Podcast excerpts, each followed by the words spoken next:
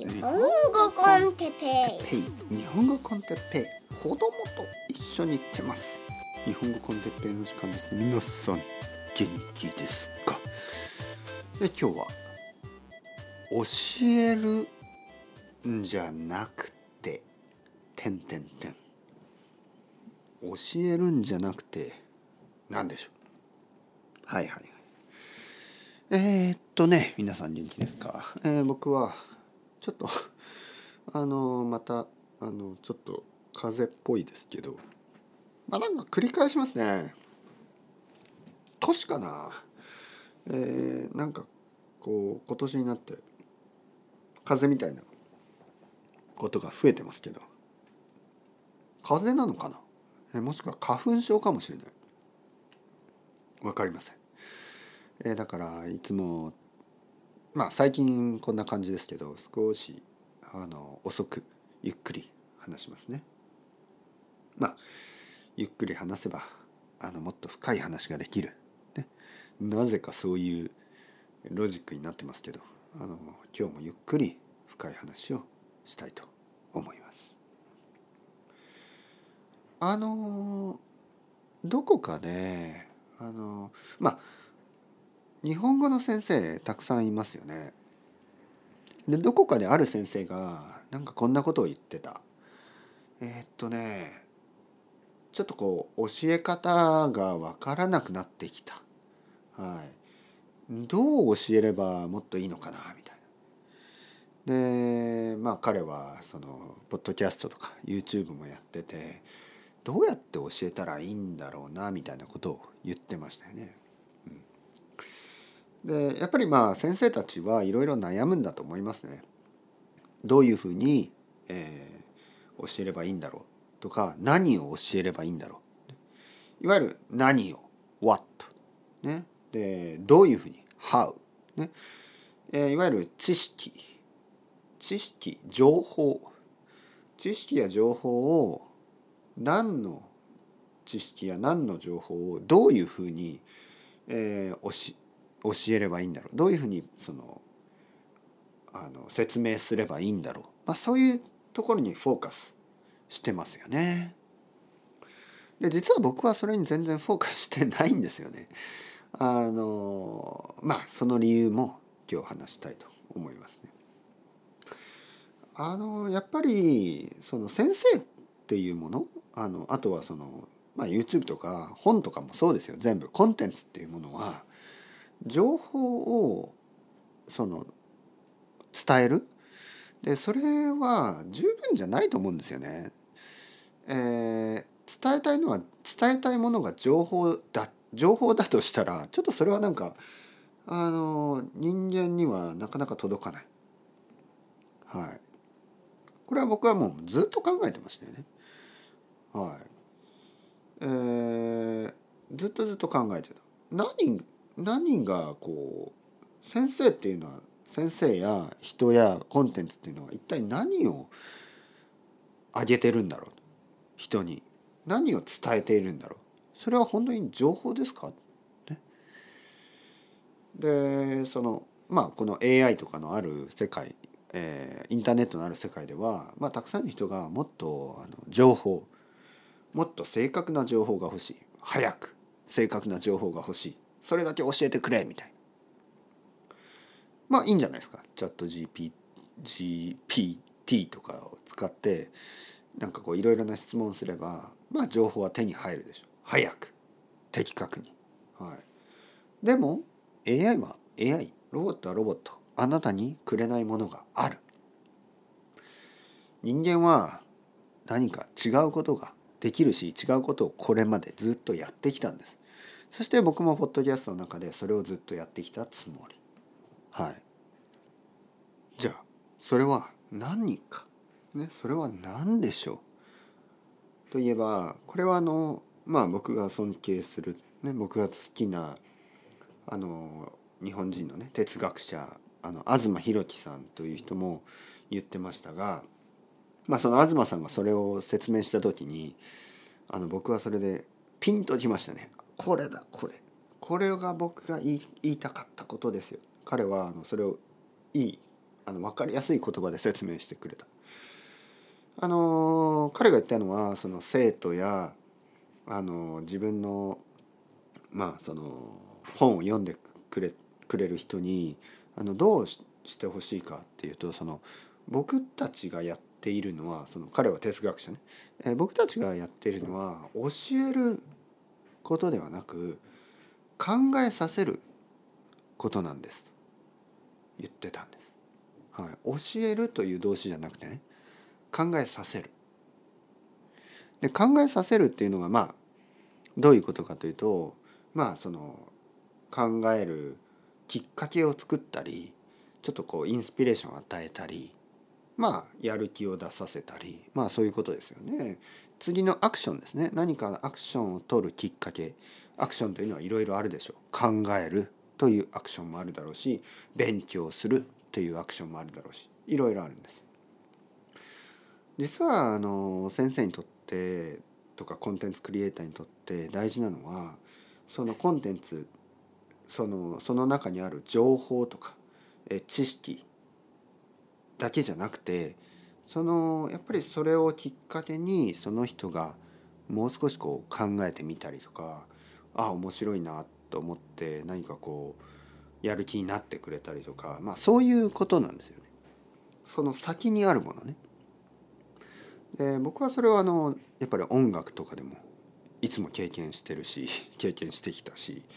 まああの何て言うな音楽って音楽を聴いてその音楽だけを情報としてあの理解して終わりじゃないんですよね。音楽を聴くことによって、まあ、やる気になったりとか。あの僕の場合は例えばパンクロックを聴いて自分もやりたくなった。自分もパンクロックをやりたくなった。そういうことだったり例えばまああのまあなんかこう例えばあの運動してる人とかねよく音楽を聴くでしょう。で音楽を聴いたらもっと走れるとか。もう少し頑張って走れるとかねもう少しあの自分の力をちょっとこうブーストしてくれる感じねでそういうものだと思うんですね。えー、ポッドキャストとか僕のレッスンとかでもそうですけど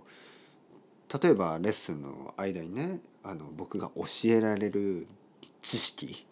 文法とか情報っていうのはそんなにあのたくさんないと思いますよ。1週間に1回1時間とか短い人は1週間に1回30分の人もいますよね。1週間に1回だけ30分でできることっていうのは実はかなり少ない。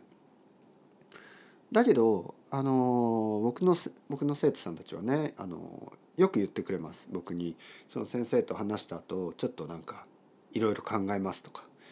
あのレッスンの後はいつもなんかこういい気持ちになりますとかそれが大事なんですよねそれが一番僕があの大事にしていることで映画とかとも映画も同じなんですけど映画を見た後ってなんかこういい気持ちがするでしょ？でまあいい映画を見ていい気持ちになったり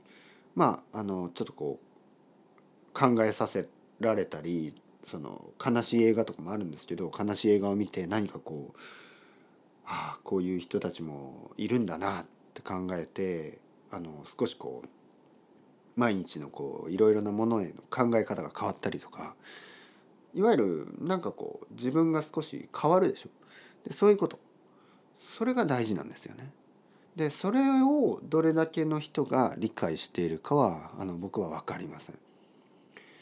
なんかやっぱこういろいろなコンテンツね YouTube とかでなんかこうたくさんの人が情報ですよね情報だけを伝えればあのファンができると思ってたりとかあのまあそういうことでたくさんのこう情報だけをね上げたりとかしてるんですけどやっぱりそれだけだと十分じゃない気がしますね。あと人間と人間の、えー、関係っていうのはあのその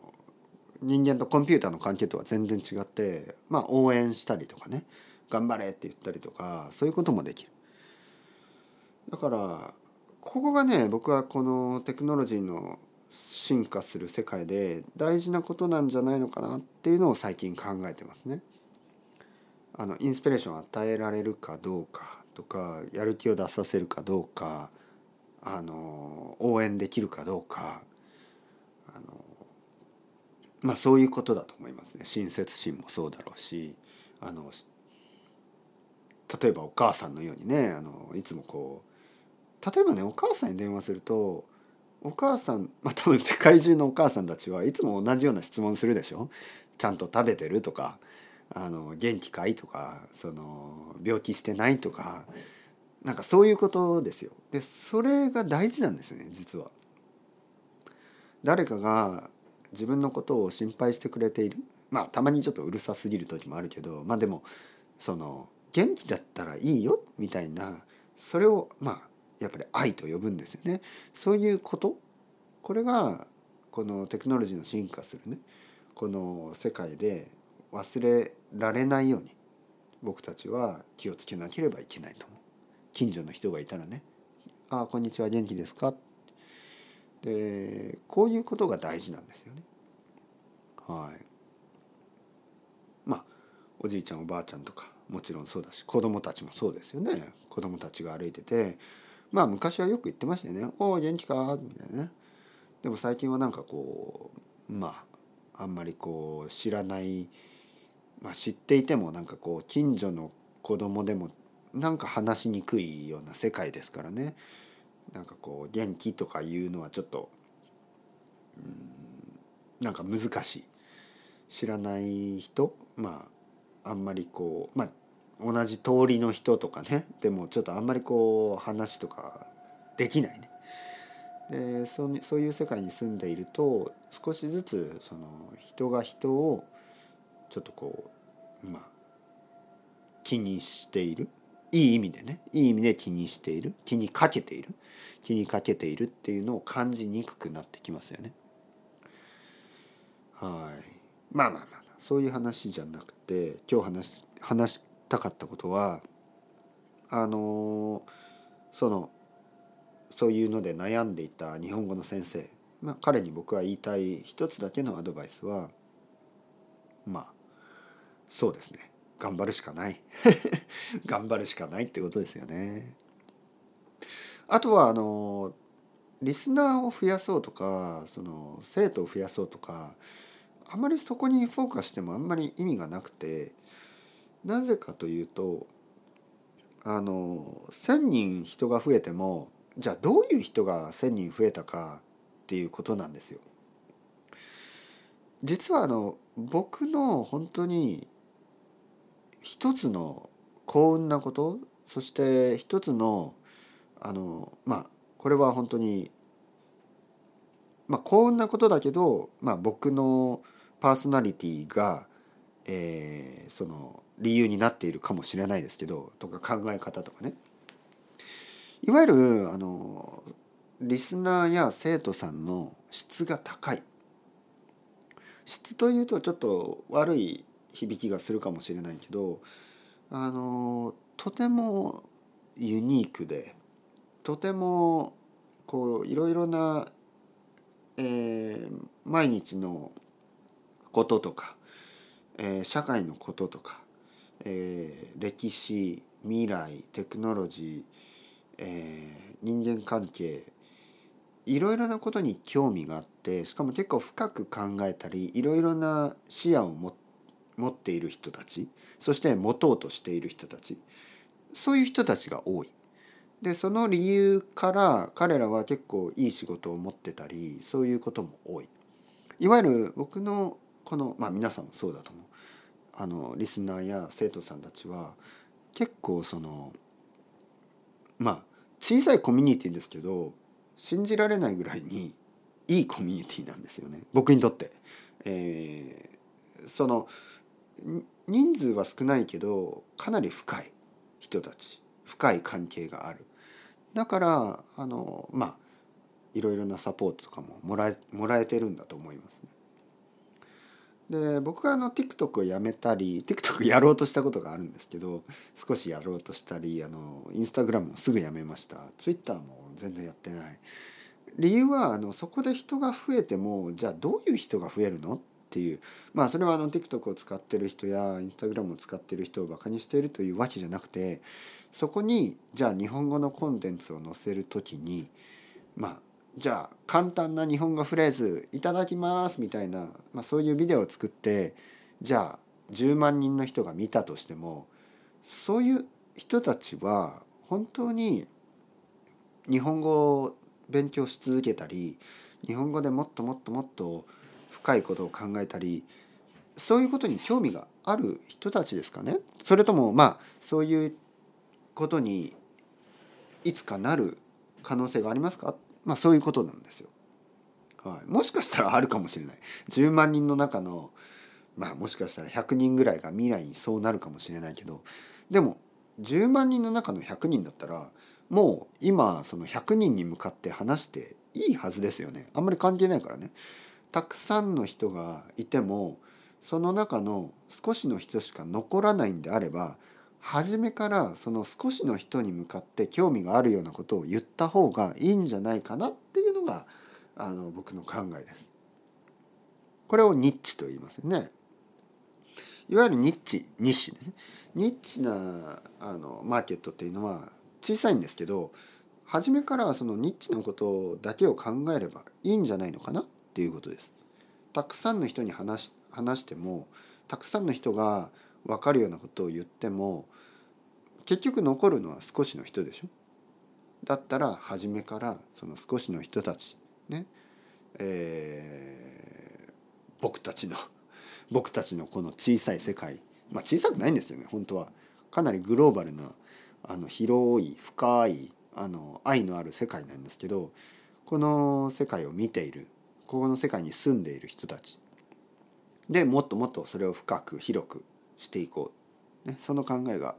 あの日本語 con Teppei。はあちょっと話しすぎたら喉が痛くなってきました。というわけであのまあ話したいことは話しましたからそろそろ終わろうと思います。大事なことそれは一体何でしょう。それでは皆さん ciao ciao hasta luego またねまたねまたね。